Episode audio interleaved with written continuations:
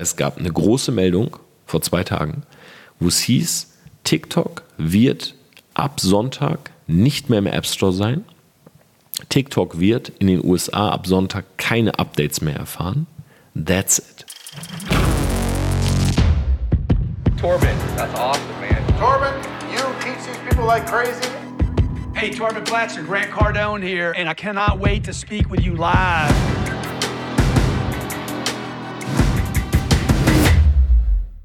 Living a Self-Made Life Outside the Box. Hi und herzlich willkommen zu dieser Podcast-Folge. Es ist Dienstag, 2.41 Uhr in der Nacht. Und wir sprechen über das Thema Social Media, TikTok und die Zukunft dieser Plattform. Ich muss sagen, ich habe die letzte Stunde, bevor ich diesen Podcast aufnehme, ich wollte ihn eigentlich viel früher aufnehmen, aber ich habe die Stunde sehr genossen. Weißt du warum? Weil ich hier einfach in meinem Loft saß und es war so extrem ruhig. Ich weiß nicht, ob du das kennst, aber wenn bei mir einfach mal niemand da ist, keine Pop-ups, kein Handy, keiner redet auf einen ein, ich konsumiere nichts, es ist einfach Stille. Ich höre auch von unten nichts, ich höre keine Geräusche von der Straße, dann genieße ich das extrem. Ja, weil heutzutage, wenn wir durch die Welt gehen, ja, wenn wir morgens aufstehen, wenn wir auf unser Handy schauen, am Rechner sitzen, rausgehen, ey, wir werden beschallt von Leuten, die unsere Aufmerksamkeit wollen. Wir werden beschallt von Informationen, die wir gar nicht mehr verarbeiten können. Und das ist auf der einen Seite etwas Gutes, weil, sind wir mal ehrlich, früher, ja, meine Eltern, als die groß geworden sind, die hatten nicht die Möglichkeit, die wir heute haben. Ja, als meine Eltern groß geworden sind, wurde das Wissen, gerade was sie in der Jugend hatten, eigentlich nur von Person zu Person vermittelt. Weil du warst damals noch viel mehr als heute der Durchschnitt der fünf Menschen, mit denen du am meisten Zeit verbringst. Weil du keine Möglichkeit hattest, wirklich neue Leute in dein Leben zu holen, wenn sie nicht irgendwie lokal bei dir wohnten. Ja, aber stell dir das mal vor, meine Ma ist in, einem, in einer relativ kleinen Stadt, in Delmhorst, zur Welt gekommen, ja, wie auch ich. Und als sie klein war, gab es kein Internet, kein Modem, kein Einwählen, gab es kein Handy, gab es also gar kein Smartphone oder so, es gab auch gar kein Handy, es gab ein Telefon mit einer Wählscheibe. Jetzt stell dir mal vor, meine Ma hat drei Freundinnen. Und diese drei Freundinnen, die gehen jedes Wochenende Party machen die reden nur über Jungs, die fangen an zu rauchen und die reden darüber, dass sie gerade so irgendwie ihre Schule schaffen müssen, damit sie eine Ausbildung machen können. So, meine Großeltern, Oma und Opa, ja, die mittlerweile im Himmel leben, die haben selber genau diesen Weg. Ja, Arbeiterfamilie. Meine Mutter, äh, meine Oma war Schneiderin, mein Opa war auf dem Bau. So, jetzt stell dir mal vor, meine Ma wird groß in genau dieser Umgebung. Sie hat doch gar nicht die Möglichkeit, auf einmal einen beispielsweise einen unternehmerischen Geist zu entwickeln. Weil der doch sofort, im, der Keim wird doch sofort erstickt. Weil die Freundinnen von meiner Mutter, die zeigen ihr, was, was sie tun oder die geben ihr sozusagen vor, was gemacht wird. Und welche Wahl hat sie denn? Sie kann Ja und Nein sagen, aber wenn sie Nein sagt, was ist die Alternative? Meine Alternative? Ich habe ja Nein gesagt. Bin auch in Delmhorst groß geworden. Bin auch groß geworden, Kindheit, bisschen rough gewesen, nicht zu Hause, aber was die Leute um mich herum angeht, auch viel so ja, kriminelle Kids, sag ich mal, Problemkids. Ich auch gemobbt worden, früher geschlagen worden in der Schule. Ich habe, glaube ich, schon mal die Geschichte erzählt. Erster Schultag, Schultüte gehabt, komme nach Hause, bin vor unserer Wohnung, will gerade reingehen, direkt eine aus meiner Klasse tritt mir die Schultüte vom Rücken. Meine Ma sieht das, ich schäme mich dafür. Ja, sie mir eine riesen Pauke gehalten. Ja, Torben, du musst dich verteidigen. Du kannst dich doch nicht treten lassen von deinen Mitschülern und so weiter. So bin ich groß geworden. So, hab relativ bald gesagt, will ich nicht. Flüchte in die virtuelle Welt. Ja, das war meine Alternative. Aber die Alternative meiner Ma war zu Hause zu sitzen und was zu tun. Weißt du? Das heißt, früher war auch Schwarz-Weiß-Denken viel ausgeprägter. Weil wenn wir heute eine, eine, News bekommen, wenn wir heute eine Information von jemandem bekommen oder auch eine Meinung, was Subjektives, dann können wir das akzeptieren, können sagen, ja, stimmt, ist gut oder schlecht, schwarz oder weiß, gut oder böse. Oder die Alternative ist, wir holen uns Informationen. Wir gehen an Rechner, wir googeln das, ja, wir schauen, ob wir uns vielleicht eine eigene Meinung bilden wollen. Früher, jemand hat was gesagt, du hast es akzeptiert. Ja, du hattest ja keine Möglichkeit, an andere News oder an andere Infos zu kommen. Deshalb kann man auch beispielsweise den Eltern oder den Großeltern gar nicht verübeln, wenn die so eine festgefahrene Meinung zu einem Thema haben. Ja, zum Beispiel Thema Selbstständigkeit. Wenn du aus einer Arbeiterfamilie kommst und du jetzt sozusagen die erste Generation bist mit Smartphone und Internet und du hast dort irgendwie eine Ad gesehen, du hast gesehen, dass es Leute gibt, die sich damit was eigenes aufbauen und auf einmal bist du Feuer und Flamme, gehst nach Hause. Wie sollten deine Eltern oder deine Großeltern, wenn sie jetzt vielleicht nicht diese Ära Digitalisierung mitgemacht haben, eine andere Meinung haben als das wird nicht funktionieren? Weil sie ja selber einen ganz anderen Weg gegangen sind. Ja, ich glaube, oftmals ist es auch wichtig, vielleicht einfach nur zu verstehen, warum sozusagen dieser Schutzmechanismus oder dieser, ja, dieser Mechanismus, der dich beschützen will, bei unseren Eltern oder Großeltern getriggert wird. Ja, weil sie gar nicht die Infos haben, zu evaluieren, ob es vielleicht was Neues gibt. So heute brauchst du nicht mehr schwarz-weiß denken. Heute kannst du selber dir Infos holen, kannst sagen am Ende, okay, ist doch grau. Der zweite Punkt ist, wenn du früher zur Schule gegangen bist, eine Ausbildung gemacht hast, vielleicht sogar studiert hast, was ja wirklich wenige taten, dann hast du dort dein Wissen geholt. Ja, du hast dein Wissen bekommen an genau diesen Institutionen. Heute, die Leute gehen ins Internet. Ja, meine Kollegen von Simple Club haben gerade ihre neue Lern-App rausgebracht.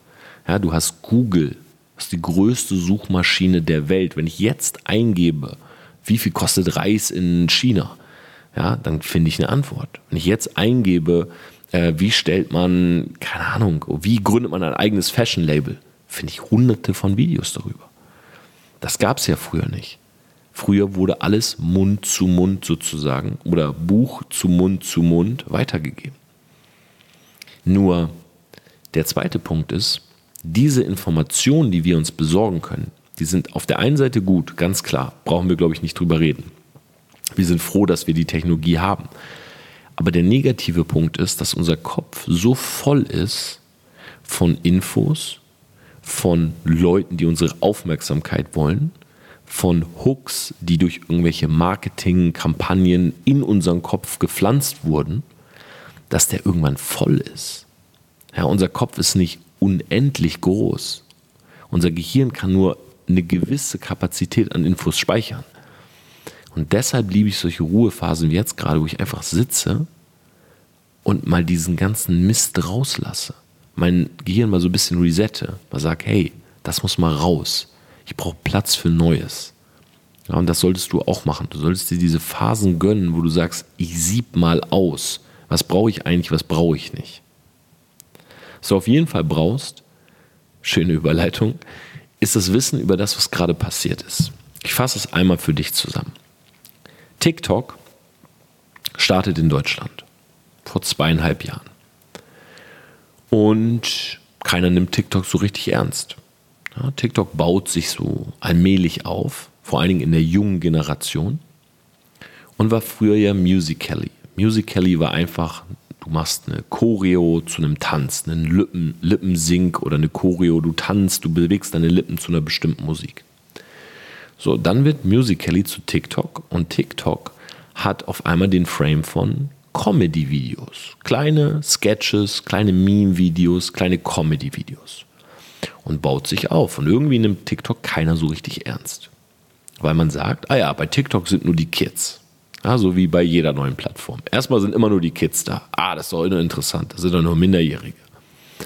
TikTok baut sich auf und baut sich auf und bekommt Millionen von Follower, Millionen von Abonnenten, Millionen von Nutzer. Auf einmal ist TikTok ein, ein ernstzunehmender Gegner für Instagram. Und Instagram, wir erinnern uns kurz, Instagram, Facebook, WhatsApp ist ein Gigant. Jetzt kommt TikTok und scheint auf einmal Konkurrenz zu sein. Was gar nicht so schlimm wäre, ja, weil beispielsweise YouTube, Google ist auch die Konkurrenz von Instagram. Das Problem ist, dass TikTok aus China kommt. Und die USA und China, sagt ihr eigentlich China oder China? Könnt ihr mir gerne mal schreiben. Ich sage jetzt einfach mal China. Ich hätte früher auch immer China gesagt, aber irgendwie fühle ich China gerade mehr. So, jetzt kommt also TikTok, wird immer größer und USA und China sind nicht gerade in dem besten Verhältnis, ja, wie ihr vielleicht mitbekommen habt. Und jetzt wird sich auf eine Sache gestürzt, nämlich auf das Thema Daten. Und da haben irgendwie schon alle immer mal drüber geredet. Ja, wo gehen eigentlich die Daten hin, die TikTok so bekommt? Nur, das war irgendwie nicht so greifbar oder angreifbar. Dann hat Instagram die Reels rausgebracht. Quasi ein TikTok-Klon mit den 15 Sekündern. Aber die Reels haben nicht so ganz gefruchtet. Ja, die Reels sind cool und ich bin auch happy, eine der tatsächlich stärksten Reels auch im internationalen Gebiet erstellt zu haben mit 45,5 Millionen Views. Aber die Reels waren ein erdachter Konkurrent, der aber nicht so ja, ganz Früchte getragen hat. Irgendwie war TikTok immer noch da und immer noch am Wachsen. Und irgendwie war die organische Reichweite bei den Reels auch nicht so groß wie bei TikTok. Und jetzt kommt das Thema USA, China, Daten, wo gehen die eigentlich hin? Und Donald Trump sagt vor zwei Tagen, das reicht mir jetzt, diese Daten, die gehen nach China, an unseren Gegner, an unseren Feind. Wir verbieten TikTok. Das heißt, es gab eine große Meldung vor zwei Tagen, wo es hieß, TikTok wird ab Sonntag nicht mehr im App Store sein TikTok wird in den USA ab Sonntag keine Updates mehr erfahren. That's it. Warum? Weil nicht sicher ist, was macht China mit den Daten der USA TikTok-Nutzer. Das gleiche bei der Plattform WeChat. Ja, WeChat ist die größte oder ist der größte, die größte Kommunikationsplattform für den chinesischen Markt in den USA. Ja, das heißt, bei WeChat chatten Chinesen, die in den USA wohnen, mit ihrer Family, die zu Hause sind. Ja, also eine wirklich lebenswichtige Kommunikationsplattform, um Kontakt mit der Family zu halten, weil ja Facebook in China verboten ist.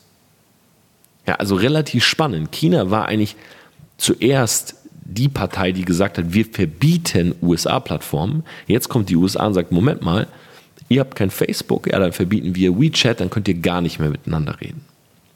So, ab 20. November sollte das Ganze passieren. Jetzt kommt Oracle, ähm, Silicon Valley, äh, Technologiekonzern und sagt, nein, nein, wir nehmen 12,5 Prozent ja, von TikTok Global und Walmart schaltet sich ein und sagt, wir nehmen 7,5 Prozent und fungieren aber auch als Werbe- und E-Commerce-Dienstleister und damit haben wir sozusagen jetzt unsere Prozente drin und TikTok muss nicht verboten werden. Das Ganze wird Donald Trump vorgestellt und er sagt, er ist einverstanden mit dem Deal. Soweit, so gut. Ja, dahinter stehen 25.000 neue Mitarbeiter, die beschäftigt werden. Ja, das Ganze wird ein eigenes Unternehmen bekommen, was in Texas angesiedelt ist und sozusagen die Macht von TikTok US liegt jetzt in Texas und nicht mehr in China und die Daten gehen nach Texas und nicht rüber. So, Trump sagt, er ist mit dem Deal einverstanden. Ja, der Download-Stop wird aufgehoben. Es wird weiterhin funktionieren. Was übrigens mit WeChat ist, ist noch nicht geklärt. Und die chinesische Regierung kann den Deal aber noch blockieren. Ja, das ist zu dem Zeitpunkt, wo ich diese Aufnahme aufnehme, noch nicht ganz klar. So, außerdem sagt Donald Trump in einer Pressekonferenz, dass TikTok Global, also das, was neu gegründet wird sozusagen, ja, um TikTok international, vor allen Dingen TikTok US zu hosten, 5 Milliarden in den Bildungsfonds einzahlen muss. Ja, davon hat ByteDance sich zurzeit noch distanziert und hat gesagt, sie haben es selber über die Pressemitteilung erfahren. Was bedeutet dieser Deal? Für Europa bedeutet der quasi, dass ein weiteres Netzwerk aus den USA herausgesteuert wird. Ja, dass jetzt neben Facebook, Snapchat, Twitter jetzt auch noch TikTok von dort aus gesteuert wird. Das Ding ist, dass hinter diesem ganzen Deal natürlich politische Gründe stecken. Und das finde ich persönlich auf der einen Seite spannend, aber auf der anderen Seite auch bedenklich. Weil, sind wir mal ehrlich, Konkurrenz belebt das Geschäft. Ja, dass TikTok jetzt kommt und mit organischer Reichweite um sich wirft, Leute von Instagram zu TikTok gehen und Instagram etwas machen muss, ja, jetzt beispielsweise Säuberungsaktion, Shadowban für alle Leute, die sich gegen die äh, Richtlinien äh, verstoßen haben, äh, Reels rausbringt. Also Instagram muss richtig ackern, damit sie im Game bleiben. Das war ja nichts Schlechtes. Das hat ja eher Spaß gemacht, dazu zu gucken. Ja, und dass Instagram jetzt über organische Reichweite spricht. So die letzten Jahre, was haben die Leute denn beklagt? Organische Reichweite und Shadowban. Ja, die Hälfte der Nutzer denkt, sie ist Shadowbanned und irgendwie eingeschränkt. Und die andere Hälfte der Nutzer sagt zumindest, die organische Reichweite ist für den Arsch. Jetzt kommt TikTok, gibt allen Leuten organische Reichweite und Instagram muss halt gucken, was sie tun und reagieren auf beide Parteien. Sagen, ja, wir Shadowban, die, die einen Bot benutzen oder sich Follower kaufen und ja, wir wollen mehr organische Reichweite, baut Reels in euer System ein ja, oder in euren Feed. Fangt an, Reels zu posten und wir pushen die und wir geben den Ganzen. Ich meine, ich habe 12.000 Follower gemacht mit einem Reel, was 45 Millionen Views gemacht hat. In, glaube ich, drei Wochen. Das ist krass. Aber politische Gründe stehen nun dort und sagen, hey, wir blockieren das Ganze, diese ganzen, diese Konkurrenz, dieses Konkurrenzgeschäft und wir schauen, dass am Ende dann doch wieder alles zentralisiert gesteuert wird. So. Ich habe mehrere Schlüsse daraus. Schluss Nummer eins für mich ist, dass das ganze System relativ, im Englischen sagt man rigged. Also es ist irgendwie so ein bisschen getürkt alles. Das heißt, egal welche Plattform du nimmst, geh mal davon aus, dass nicht alles zu 100% organisch so abläuft, wie du vielleicht denken sollst. Ja, einfaches Beispiel. Es gibt Leute, die auf YouTube extrem gepusht werden. Ja, ich will jetzt in dieser Podcast-Folge keinen Namen nennen, aber es gibt Leute, egal welches Video die hochladen, die sind immer auf 1, obwohl sie nicht die Relevanz haben. Wenn ein Montana Black, ein Lombardi, ein Knossi, wenn die auf 1 sind in den YouTube-Trends oder den Capital Bra, dann sage ich, hey, das ist Relevanz. Google-Relevanz. Wenn aber bestimmte Fitness-Influencer auf einmal auf der 1 sind, die, wenn du sie googelst, in letzter Zeit nicht so wirklich viele Schlagzeilen haben oder hatten, dann ist das für mich rigged. Dann ist das ein Placement. Dann ist das von der Plattform ein Platz, eine platzierte Person sozusagen, wenn man sagt, das wollen wir jetzt gerade pushen. Ja, die Leute sind bei Corona zu Hause, wir wollen jetzt gerade beispielsweise Fitnessübungen pushen. Das gleiche bei TikTok. Es gibt Leute, die vorher nicht existent waren und die einfach über Nacht eine enorme Relevanz bekommen haben. Und TikTok hat man schon lange vorgeworfen, dass sie die Player sozusagen, die Game Changer aussuchen. Dass sie sagen, hey, der gefällt mir und die und den nehmen wir nochmal und sie und die pushen wir jetzt. So, das gleiche tendenziell bei Instagram. Wobei wahrscheinlich von den Plattformen noch am wenigsten wo du einfach siehst, einige Accounts funktionieren einfach. Ja, da, da die Person postet was und es ist eigentlich relativ egal, ob da ein Hashtag drunter ist oder nicht, aber das Bild ist auf der Explore. Und ich glaube, es ist zu 99, ich glaube, es ist zu 99 Prozent fair, weil warum auch immer, bestimmte Leute haben bestimmte Attribute und diese Attribute funktionieren, das weiß die Plattform, deshalb werden die gepusht. Und das ist auch in Ordnung, meiner Meinung nach. Aber es gibt so diesen, dieses eine Prozent, wo ich sage, das steuert die Plattform und das finde ich auch gar nicht schlimm, weil Steuern kann auch Sinn machen. Beispielsweise, wenn wir jetzt eine Maskenpflicht haben und Instagram sagt, wir pushen Stories, wo Leute eine Maske tragen, dann macht das ja Sinn. Wenn wir eine Black Lives Matter Kampagne haben und die Social Media Plattformen sagen, hey, wir, wir pushen jetzt sozusagen Post innerhalb dieser Black Lives Matter Kampagne, dann macht das ja Sinn. Ich finde nur, sie sollten es zugeben. Das ist eigentlich das, was ich einfach nur mir wünschen würde. Genauso wie Instagram die letzten Jahre immer gesagt hat, es gibt kein Shadowban. Nein, es gibt kein Shadowban. Und Mosseri, der ähm, einer der Founder, einer der äh, Heads auf Instagram, beziehungsweise der Head auf Instagram, stellt sich hin jetzt und sagt, ja, es gibt einen Shadowban. Und ich glaube halt nicht dran, dass der jetzt gerade implementiert wurde, sondern ich glaube eher, dass es den schon immer gab. Nur, dass sie es immer dementiert haben. Das ist der erste Punkt, der mich ein bisschen wurmt. Der zweite Punkt ist, und der war mir auch schon klar, aber mir ist es wichtig, in dieser Podcast-Folge mal anzusprechen. Schau mal, Social Media ist kostenlos. Ja, du kannst diese Plattform runterladen, du kannst dir einen Account machen, du kannst sie benutzen. Die muss aber auch klar sein, dass das, was du dort machst, zum Beispiel, wenn du jetzt täglich 10 Stunden in deinen Instagram-Account steckst, es kann sein, dass dieser Account irgendwann weg ist. Ja, es kann sein, dass du ewig viel in diesen Account steckst und Instagram ist irgendwann weg. Ja, die Chance ist relativ gering. Ja, aber es kann sein, dass Instagram sagt, weißt du was? Wir löschen diesen Account. Oder dass die Plattform einfach verschwindet, weil ein Konkurrent kommt und sie vom Markt stößt. Das musst du einfach nur wissen für dich selber.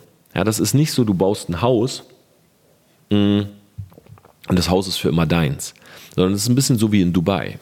Theoretisch kann der Scheich kommen und kann dir dein Haus wegnehmen. So, passiert jetzt in der Realität nicht. Aber wenn du in Dubai ein Haus baust, dann gehört das nicht dir. Es gehört dem Königreich. Und genauso ist es auch hier. Wenn du dir einen YouTube-Account oder einen Twitter oder einen Facebook oder egal was aufbaust, es gehört nicht dir. Du benutzt es. Das ist ganz, ganz wichtig. Weil viele Leute jetzt kommen und sagen, ja, TikTok, was, was passiert? Stell dir mal vor, du bist jetzt ein US-Creator, hast 20 Millionen Follower, jetzt kommt Donald Trump und sagt, die App gibt es bald nicht mehr. Das ist doch scheiße für dich. Ja, ist es, aber das sind die Regeln, die du akzeptiert hast. So. Dritter Punkt, und das ist der, der für mich halt bedenklich ist.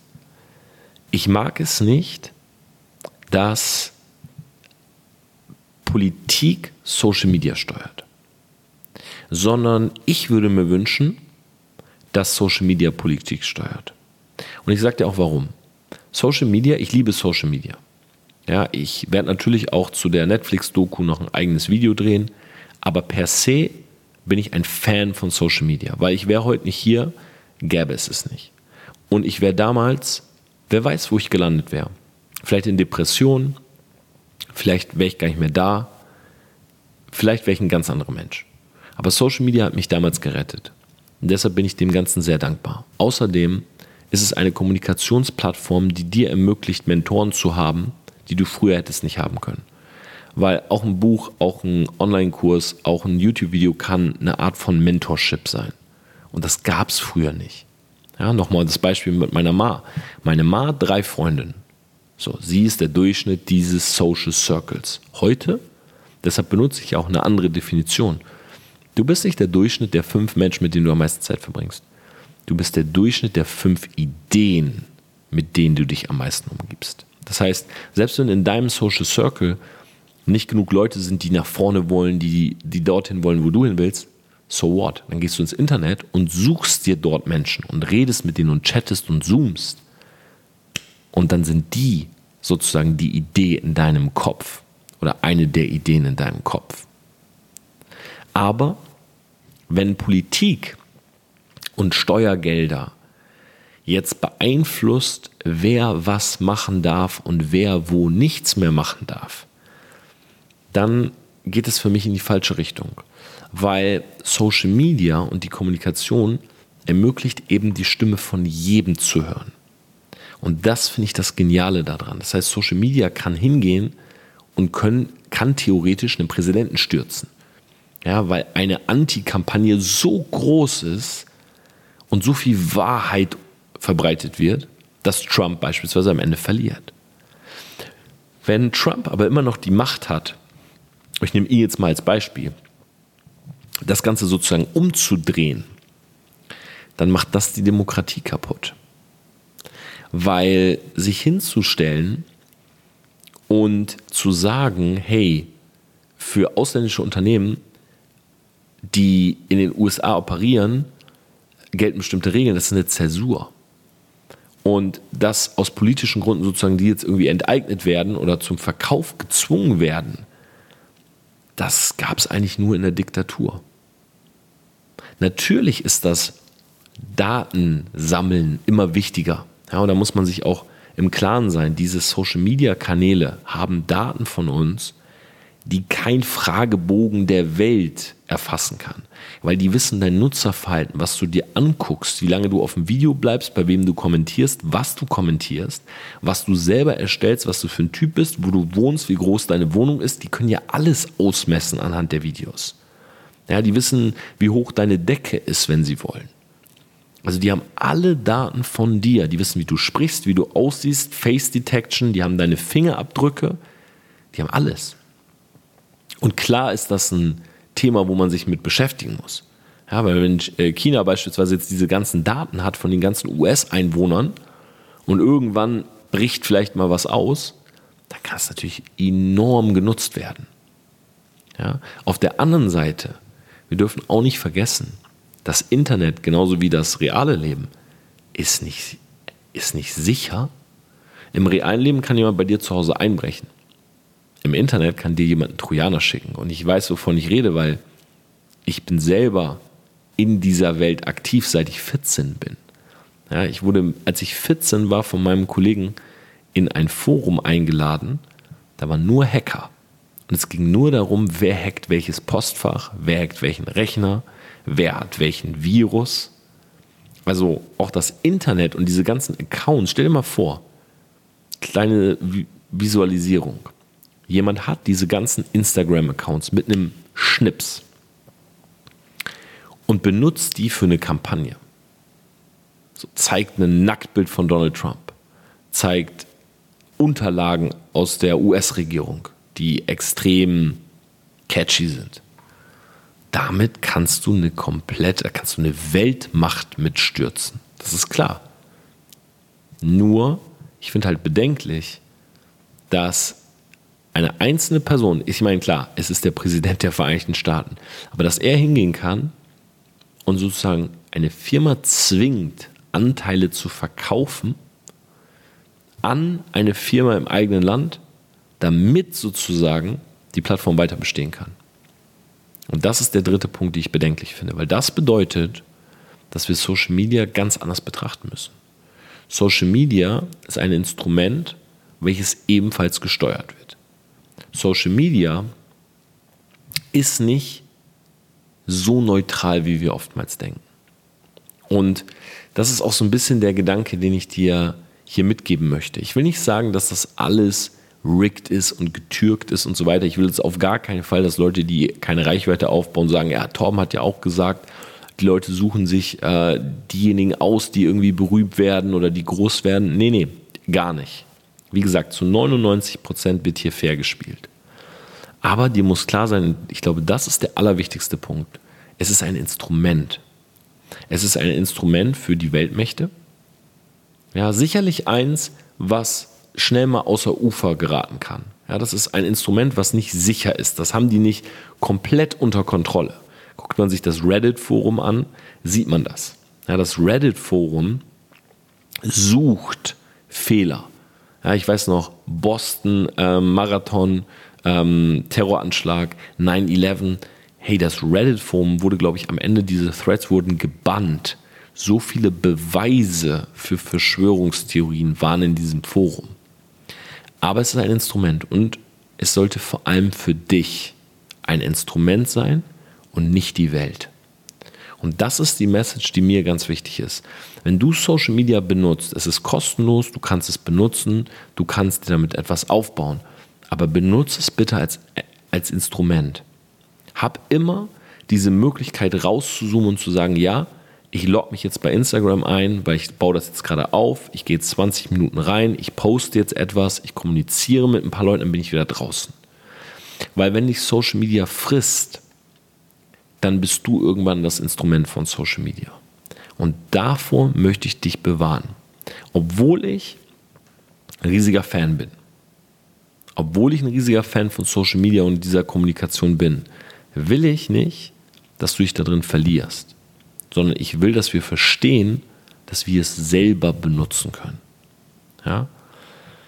Wie es mit TikTok weitergeht, ja, was passieren wird, weiß momentan keiner. Meine Vermutung ist, TikTok wird nicht verboten, WeChat wird's.